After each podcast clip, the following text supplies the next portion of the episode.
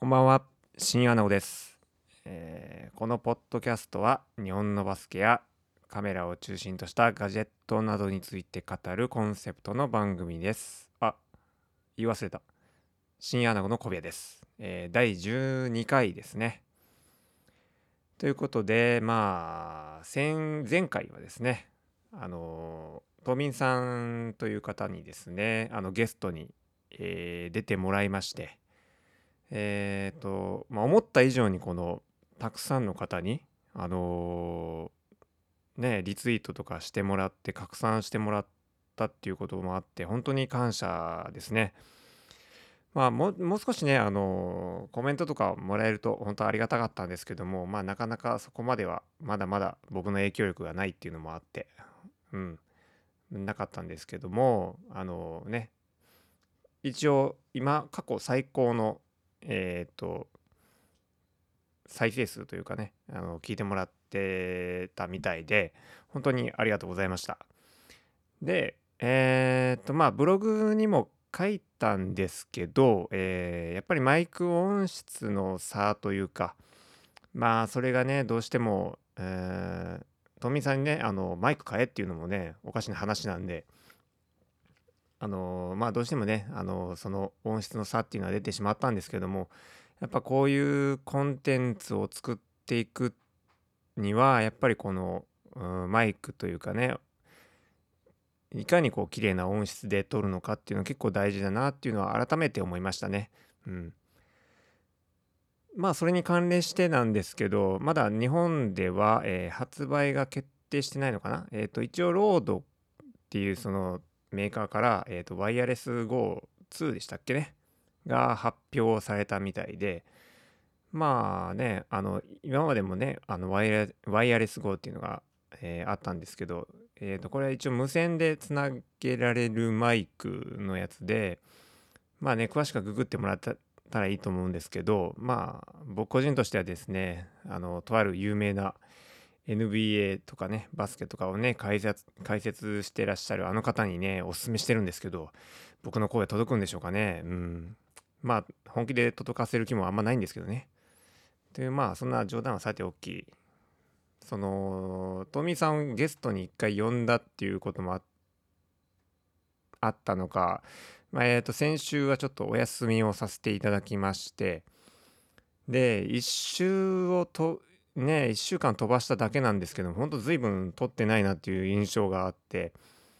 まあこれも何もかもねあのー今年の初めからこのポッドキャストというかねまあ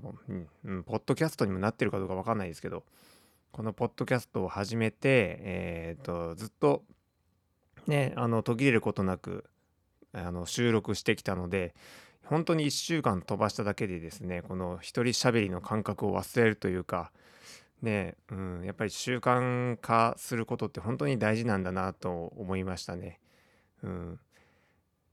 習慣化今習慣化してるのはやっぱり肩のリハビリなんですけどもこれ本当完全に習慣化できてあのやらないとこう何ですかねまあこね肩のリハビリの場合は、まあ、痛みを伴うので、うん、どうしてもやらないとっていう気もあるんですけどこうやらないとちょっと気持ち悪くなる感覚とかがあってうんやっぱこういうのにできるとやっぱ強いですよね。なんかああやらないといけないなーっていうような感じじゃなくてああもうなんか自然にやってるでやらなかったらなんかなんかちょっと気持ち悪いなみたいな感覚になると本当に成功だと思うんですよね。まあ僕の場合これがうん勉強であるとか筋トレとかねそういうのにね習慣化できるといいんですけどまあなかなかねうん難しいもんですね。はい。まあというなんかね、えーお話は置いといて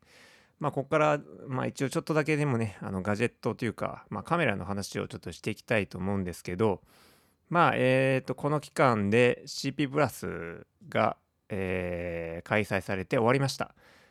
まあ残念ながらというかその新商品のサプライズ的なこの発表はほとんどなくてまあうーんね動画のやっぱり YouTube、まあ、まあコロナ禍っていうのもあるんでしょうけどねあの写真の関する講座みたいなのあんまなくて結構動画のね講座が多かったなっていうのが印象的でしたね。でやっぱり YouTuber さんがね非常にこう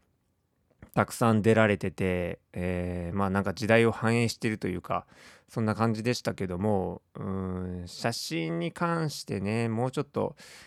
うーんねなんかあってもよかったんじゃないかなと思って思いましたね。で今日、えー、ニコンがまあ Z9 ですかねの開発発表を行いましたけどもなんで CP プラスで発表してくれなかったのってちょっと思いましたね。うーんだってやっぱ一番こう、うん、皆さんが見てる時でもありますしそういうところでこうサプライズ的になんかね発表したら絶対こう盛り上がったと思うんですけどなんかそういうのもなくて相変わらずニコンさんはなんかそういう宣伝が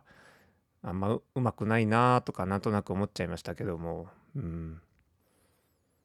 まあ一応ねその Z9 の噂っていうか、まあ、スペックの噂ですけどもまあ連写は20コマ秒と。で動画性能に関しては 8K30p で 4K だと120まで撮れるっていう感じですかね。で、えー、まあ今年本当に五輪があるのかどうか分かんないですけどまあ東京五輪で、うん、そのプロトタイプのテストっていうのをまあ行われる予定というお話ですね。まあ B リーグカメラ部的にはですね、うん、フラッグシップモデル買う方っていうのはまあいらっしゃらないと思うので、まあ中にはね、いらっしゃるとは思うんですけど、まあね、なかなかのお値段ですから、あまり興味ないと思うので、うん、今 Z7、2とかね、Z6、2とか出てますけど、まあ性能は、ね、この Z7、Z6 よりかはちょっと落ちるけど、もう少しこう、うん、手が届きやすい、うん、お値段の機種もそろそろ出してほしいかなっていうふうに思いますね。うん。その B リーグで写真撮影楽しまれてる方の中にやっぱ結構僕個人の感想ですけどニコンを使ってる方が結構多いような印象があるんですよね。やっぱり一眼レフの中でその他のメーカーなんかに比べると価格の割に結構スペックが良かったりっていう部分もあると思うんですよね。で APS-C からこうフルサイズのカメラにこうステップアップするっていう中でもやっぱり結構ギリギリこう値段に、うん、手が手の届くような値段設定というかねになってる部分もあったので、まあ、その辺が支持されてた理由されてる理由なんじゃないかなとは僕個人的には思ってます。まあ Z レンズになってしまうとちょっとね高いんでね、うん、その辺がどうなってくるのかもうちょっとねあのー、価格帯のいいレンズをね出してくれるといいんですけど。まあでそのレンズに関してなんですけどもあのこれも噂が出て出てて、えーと、ニコンが特許を出してると。言われてるレンズがまあたくさんあったんですけどこの中にですね 135mm がやっぱないんですよね。うん。僕個人的に 135mmF2 をうん、ニコン F マウントであったそそのレンズをちょっと Z でも再現してほしいなっていうのはあったのでなかなかここまでうーん来ないのかなっていうのがねちょっと残念ですけどまあでもその中であの一つだけ気になったレンズがあってえっ、ー、と 100mm の F1.4 っていうレンズがあったんですよね。まあ、ただこれも、えー、と全長が 150mm っていうことなのでまあ実際に、えーと、運用するってなるとちょっと大変かな重たいのかなっていう印象があってでやっぱり、えー、B1 の渋谷さんのゲームで、うん、使うってなるとちょっと難しいかもしれないなっていう長さですよね。で、えー、ソニーが出してるこの 135mm の GM レンズは一応全長長さ 127mm なのでほんとギリギリに 19. 点何センチぐらいでちょうど収まるんですよね。あの α7R3 の場合ですけど α7-3 でも多分収まると思います。他の機種でも全然収まると思うんですけど、やっぱり 150mm とかなってくると、やっぱちょっと厳しいのかなっていうところがありますね。まあ Z のマウントのそのマウント径っていうんですかね。あれが一番大きいですから、で、その最大の性能を引き出そうとすると、どうしてもこのレンズもね、ちょっと大型化しちゃうのかもしれないんですけども、まあ、コンパクトなのもちょっと出してほしいかなっていう印象ですね。まあ、ただでさえね、あの、まあ、先ほどもね、ちょっと話したんですけど、やっぱニコンさんはちょっと宣伝が下手だなっていうのを改めてちょっと思ってしまいましたね。うん。CP プラスをやる意味って、まあ確かにね、そのオンラインでいろんな講座が見れたりとかっていうのは全然いいんですけど、うん、それ以上にこう、なんかこう、イベントを盛り上げるっていうか、ね、カメラ業界全体でこう盛り上げていくっていうのもやっぱ必要だと思うんでなんかね、うん、サプライズ的な発表があってもよかったなっていうふうに思っちゃいましたね。うん、でニコンの Z9 の発表の他にも、えー、シネマカメラで言うとそろそろ、えー、あれですよね。ソニーの FX3 がもう発売するのかな？14、15日ぐらいにもう発売しますし、で、ね、前回もこう、島民さんが来る前の回でお話ししたんですけども、 Blackmagic のね、発表があって、で、ブラックマジックポケットシネマカメラ 6K プロですよね。ちょっと名前長いですけど、BMPCC6K プロがね、発表されて、なんかすごいごつい もう絶対ポケットじゃないでしょっていうぐらいのサイズですけどもね内蔵 ND フィルターがね入ったり電子ビューがつけられるようになったりとかね EVF がつけられるようになったりとか、まあ、かなりごっつい感じになってましたけど。ねあのー、4K の方でもねちょっとプロ欲しいなっていうふうに思いましたね。あのーせめてねその ND フィルターつけちゃうとすごく大きくて重たくなっちゃうので、まあ、バッテリーの問題の方とあとはその